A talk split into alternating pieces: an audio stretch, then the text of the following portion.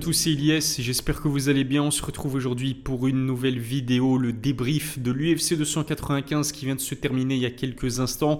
Alors j'ai envie de commencer en parlant de la prestation de Benoît Saint-Denis. Benoît qui a endossé le rôle d'installateur de clim au Madison Square Garden. Il a éteint les lumières de Matt Frevola. Matt Frevola, combattant américain, qui évolue en plus de cela véritablement à domicile parce que c'est un New Yorkais. Euh, il évoluait sous le regard de son public. Il était soutenu par les nombreux fans présents euh, au Madison Square Garden. Benoît Saint-Denis en terrain hostile, ça l'a pas empêché d'infliger un gros chaos à Matt Frevola. On sort d'une phase au sol, ça part en clinch entre les deux combattants. Le clinch est rompu. Euh, Matt Frevola essaie de s'enfuir et Benoît Saint-Denis le cueille à froid avec un high kick du gauche terrifiant en plein, dans le visage et euh, l'arbitre qui, est obligé de mettre un terme aux hostilités pour éviter à Matt Frevola de se prendre trop de punishment. Matt Frevola qui pourtant est un combattant extrêmement dangereux, extrêmement puissant notamment avec ses points, il restait sur 3 KO consécutifs dans la première reprise. C'est un quatrième KO consécutif dans la première reprise pour Matt Frevola, sauf que cette fois-ci c'est lui qui l'encaisse et c'est dû à Benoît Saint-Denis. Benoît, bah, il est tout simplement incroyable. Il est stratosphérique. C'est sa 13e victoire en carrière en MMA. Sur ses 13 victoires, eh ben, les 13 se sont fait sur finish. Et le pire dans tout ça, c'est qu'il me semble que c'est son quatrième KO TKO. Et le reste, bah, ce sont des victoires par soumission. Ça démontre bien euh, le fait que Benoît, c'est un combattant complet. Il est à l'aise dans tous les compartiments du MMA, que ce soit au sol, que ce soit en clinch, que ce soit en lutte, euh, que ce soit en striking évidemment. Il est à l'aise absolument partout. Benoît Saint-Denis, c'est un combattant spectaculaire dans un octogone. C'est juste fou. C'est son troisième combat en 2023. Euh, troisième combat en 2023, troisième finish. Et en plus de cela, regardez qui il a affronté quand même.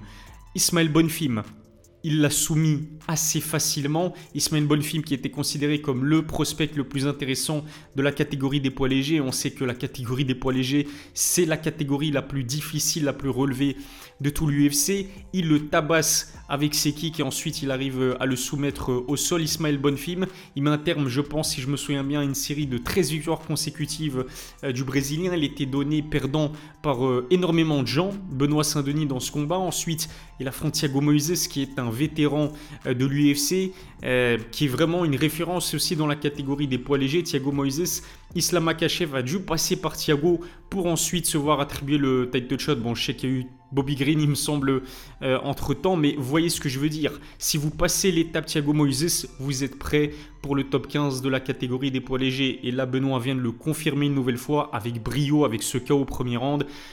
En s'imposant face à Matt Frevola, qui était numéro 14 de la catégorie des poids légers, ce qui veut dire que Benoît va faire son entrée dans le top 15 des combattants les plus dangereux, les plus monstrueux de toute l'organisation, de l'organisation numéro 1 du MMA. Il n'a que 27 ans, il a encore une marge de progression énorme. Il évolue sous l'égide de Daniel Warin, qui est un combattant, euh, qui coach euh, qui, euh, qui occupé de certains combattants et parmi les meilleurs combattants du monde, Anderson Silva, Lyoto Machida pour ne citer que. Non, c'est incroyable. Franchement, je suis bluffé par Benoît Saint-Denis, que ce soit sportivement parlant, par ses performances, par son talent, mais aussi en termes d'état d'esprit état d'esprit de guerrier. On sait que c'est un ancien membre des forces spéciales françaises et on arrive à, il arrive à retranscrire cet état d'esprit guerrier qu'il a eu au cours euh, de sa vie, au cours de sa carrière euh, de soldat. Cet état d'esprit de guerrier, on le retrouve aussi dans, dans ses combats. Il est tellement explosif. C'est pour moi le combattant français le plus spectaculaire euh, qu'on ait euh, à l'heure actuelle au très haut niveau du MMA parce qu'on a aussi Cédric Doumbé c'est vrai mais Cédric Doumbé qui pour l'instant ne compte qu'un seul combat au, PFL sinon à part ça ce sont des combats au MMA GP Benoît Saint-Denis il arrive à produire du spectacle au plus haut niveau à l'UFC dans la catégorie la plus relevée. J'ai vraiment hâte de voir euh, quel est le prochain défi là pour euh, Benoît Saint-Denis qui fait son entrée dans le top 15 du coup de, la catégorie des poids légers? On l'a vu euh, réclamer un combat contre Mateusz Gamrot, contre Armand Saroukian, contre Justin Gagey, Dustin Poirier. Justin Gagey qui était présent euh, d'ailleurs au Madison Square Garden, tout comme Dustin Poirier.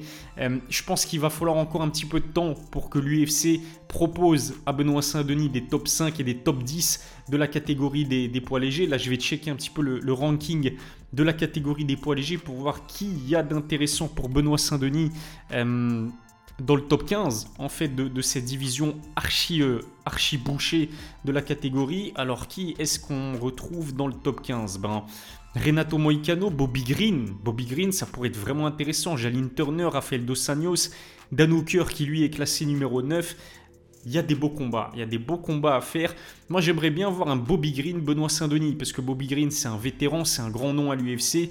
Si Benoît parvient à éteindre complètement Bobby Green, ça ne pourrait qu'être bénéfique euh, pour sa hype. Pourquoi pas Rafael Dos Anjos aussi, qui est un grand nom, qui est euh, ancien champion à l'UFC. Ça aussi, ça pourrait être très intéressant. Mais ce qui est sûr, c'est que la hype et la popularité de Benoît Saint-Denis, elle va continuer d'exploser.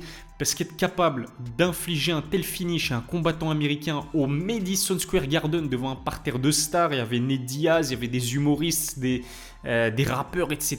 Madison Square Garden, c'est the place to be. C'est l'arène, la salle la plus mythique du sport quel que soit le, sport euh, dont on parle, soit du basket, du, de la boxe anglaise ou, du MMA, c'est juste incroyable et c'est mérité euh, pour Benoît Saint-Denis qui, ça se voit, est un vrai bosseur, qui est entouré par une équipe de grands professionnels et qui continue à faire son bonhomme de chemin et pas dans n'importe quelle catégorie, dans la catégorie la plus relevée euh, de toute l'organisation. Bravo et chapeau vraiment à Benoît Saint-Denis qui a installé la clim au, au Madison Square Garden. Avant de passer au main event, j'ai envie de m'attarder particulièrement sur le co-main event entre Thomas Pinel et Sergei Pavlovich. Et on a un deuxième champion britannique à l'UFC, le troisième au total avec Michael Bisping, Leon Edwards et Thomas Pinal. Thomas Pinal qui a éteint la lumière de Sergei Pavlovich. J'attendais ce combat avec beaucoup d'impatience. Je pronostiquais euh, Thomas Pinal vainqueur, mais par soumission. Pour moi, Sergei Pavlovich était vraiment très dangereux debout. Et ça s'est confirmé parce qu'il me semble que c'est passé proche non pas d'un chaos, euh, mais Sergei Pavlovich a connecté Thomas Pinal au début du combat. Heureusement que Tom a un sacré menton parce qu'il n'y en a plus d'un qui serait euh, tombé sous les coups de, de Sergei Pavlovich. Mais Thomas Spinal, quel homme, quel combattant, il est juste incroyable. J'aime énormément sa personnalité, il est humble, il est respectueux et il recule devant aucun défi. Il a accepté d'affronter Sergei Pavlovich qui est resté sur 6 KO consécutifs au premier round, qui fait figure d'épouvantail de cette division. Il y en a plus d'un qui esquive Sergei Pavlovich. Thomas Spinal a accepté de l'affronter en short notice. Il n'a eu que deux semaines pour préparer cet affrontement et ce grand risque à payer puisqu'il devient champion intérimaire de la catégorie des poids lourds. À la base, ça devait être John Jones versus Stipe Miocic. John Jones qui était censé euh, défendre pour la première fois de sa carrière la ceinture des poids lourds. Euh, le combat a sauté complètement de, la carte puisque John Jones s'est blessé, hein, vous le savez. Je me souviens que quand j'ai appris la nouvelle du forfait de John Jones et de l'annulation du combat euh, contre Stipe Miocic, j'avais dit qu'au change, les fans gagnaient à voir euh, Thomas Pinal et Sergei Pavlovich s'affronter. Il y a énormément de gens qui n'étaient pas d'accord avec moi, principalement des fans de John Jones, mais je maintiens ce que j'ai dit. Thomas Pinal, Sergei Pavlovich, sur le papier, il n'y avait pas moyen de faire un meilleur combat que celui-ci pour la ceinture euh, intérimaire euh, des poids lourds, mais en tout cas, la rapidité, la vivacité de Thomas Pinal avec ses points, c'est incroyable. Sur la première droite qui connecte Sergei Pavlovich, ça a été tellement vite qu'on a presque du mal à percevoir ce qui s'est passé. Tom lance sa droite, mais d'une vitesse. Sergei Pavlovich est sonné. Ensuite, Thomas Pinal termine le travail avec un gauche-droite, je pense. En tout cas, c'était un 1-2, que ce soit droite-gauche ou gauche-droite. Ça a été tellement vite. Sergei tombe par terre. Euh, les coups qui mettent KO, c'est pas forcément toujours les coups les plus puissants, c'est les coups qu'on ne voit pas arriver, auxquels on ne s'attend pas. C'est exactement ce qui s'est passé. Sergei Pavlovich euh, s'est fait prendre, il, a été pris de court par la rapidité de la combinaison de Tom Aspinal. On en avait euh, parlé avec Movsar Ibrahimov lors de l'analyse et les pronostics. Pour moi, Sergei Pavlovich, c'est le meilleur boxeur de cette catégorie des poids lourds. Mais s'il y avait bien un combattant dans la division qui était capable de rivaliser avec sa boxe anglaise, c'est bien Thomas Pinal, qui s'entraîne pendant, euh, qui s'est entraîné et qui s'entraîne toujours à l'heure actuelle avec Tyson Fury, qui est ce qui se fait de mieux euh, en boxe anglaise chez les poids lourds. Il compte aussi un combat professionnel à son actif en boxe anglaise et il est impressionnant, Thomas Pinal. Son explosivité m'impressionne. Sa boxe anglaise m'impressionne. Il a utilisé les kicks aussi pour démolir la jambe d'appui de Sergei Pavlovich. Je pense qu'il était à deux ou trois calf kicks de vraiment éteindre la jambe d'appui de, Sergei Pavlovich. Contrairement à Sergei qui est un one-trick pony qui utilise principalement sa boxe anglaise pour s'imposer. Thomas Pinal, 100% de victoire sur finish, par soumission, par KO TKO. Il arrive. Il est arrivé qu'il amène ses adversaires au sol, qu'il les tabasse en grande pente. Il est arrivé qu'il amène ses adversaires au sol et puis qu'il les soumette. Il est arrivé qu'il mette des gros KO debout, en boxe euh, anglaise, en boxe thaïlandaise, comme il l'a fait avec Sergei Spivak, en clinch, un coup de genou, ensuite un coup de coude. C'est incroyable. J'aime trop ce combattant.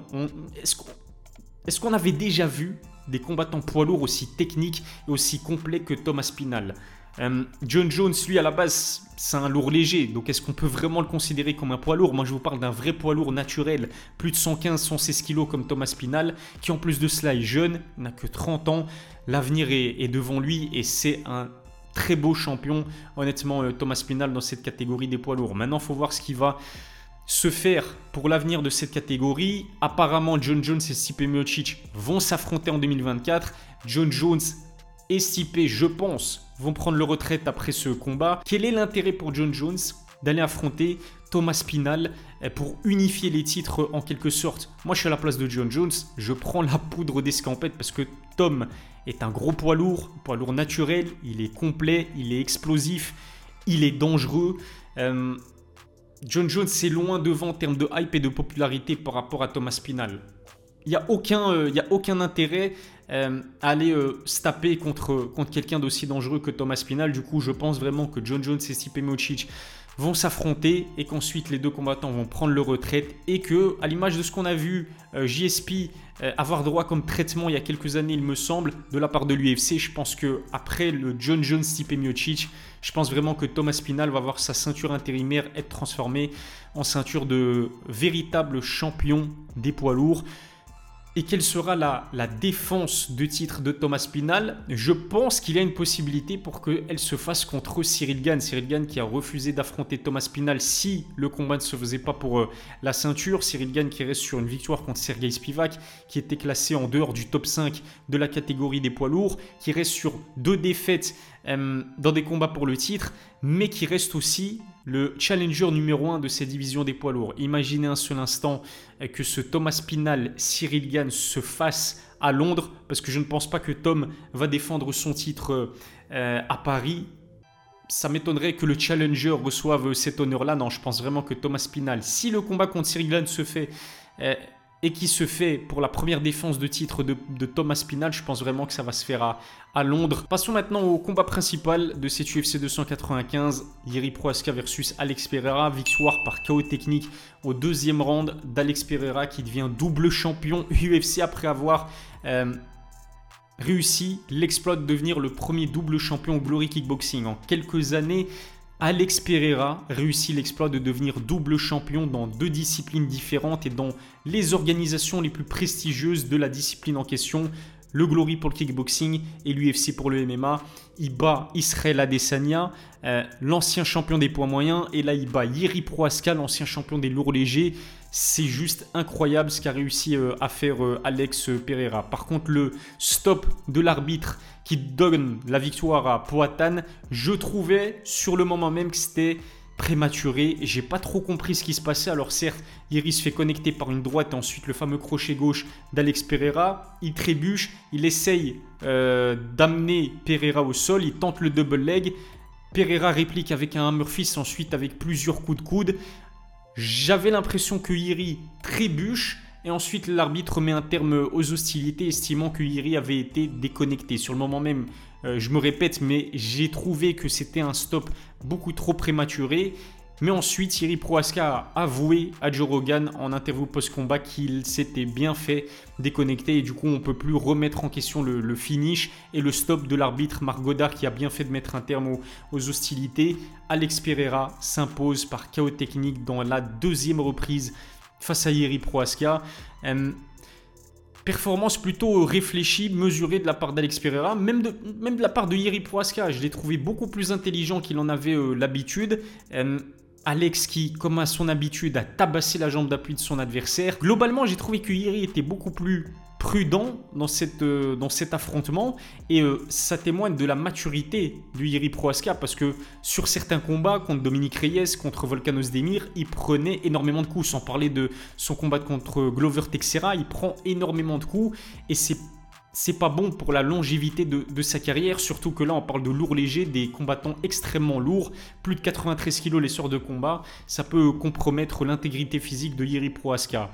J'ai trouvé que ses mouvements, sa technique peu orthodoxe avait à, quelques reprises perturbé Alex Pereira qui lui est un kickboxer académique, très technique, très propre et qui n'a pas l'habitude de faire face à ce genre de, profil de combattant qui... Euh, euh, comment dire, qui, envoie des coups par, euh, par en bas avec des angles improbables, une technique euh, très bizarre, il faut le dire. Mais ce qui est sûr, c'est que combat sans peur. C'est incroyable, il a avancé, il a réussi à mettre la pression à l'Experera, il a réussi à l'acculer euh, contre la cage à de multiples reprises. Mais au final, il se livre à l'image de ce qu'il a produit euh, par le passé dans, certains de ses combats, il se livre et il se fait punir en contre avec une droite et le fameux, le fameux crochet du gauche d'Alex Pereira euh, qui prouve que c'est vraiment une arme de destruction massive. Alex Pereira a call out Israël Adesanya. Il a envie que ce combat se fasse, mais à mon avis, euh, le style bender va faire ce qu'il a dit qu'il allait faire, c'est-à-dire prendre une longue pause. Quoique, si on lui propose un title shot chez les lourds légers face à Alex Pereira, on pourrait revoir Alex, euh, on pourrait revoir euh, Israël Adesanya faire son retour euh, à l'UFC plus tôt que prévu. Une trilogie en MMA contre Alex Pereira, c'est vendeur, à moins que Jamal Hill ne se va offrir le title shot. C'est l'ancien champion de la catégorie des lourds légers. Il a été obligé de euh, laisser sa ceinture vacante après s'être fait une grosse blessure au niveau du tendon d'Achille. Est-ce que Jamal Hill est prioritaire? On ne sait pas. Tout dépend de est-ce qu'il est prêt à l'instant T ou pas à, euh, disputer un combat contre Alex Pereira? Si c'est pas le cas, s'il est encore trop juste physiquement parlant, je pense qu'il y a des chances pour que l'UFC contacte Israël Adesanya, lui propose le title shot chez les lourds légers pour une magnifique trilogie entre Alex Pereira et Israël Adesanya. Je pense que j'ai été assez complet. Abonnez-vous à ma chaîne, activez la cloche pour recevoir les notifications, lâchez un pouce bleu si ce débrief vous a plu. Je vous remercie de m'avoir suivi, je vous donne rendez-vous très vite pour une nouvelle vidéo. D'ici là, prenez soin de vous.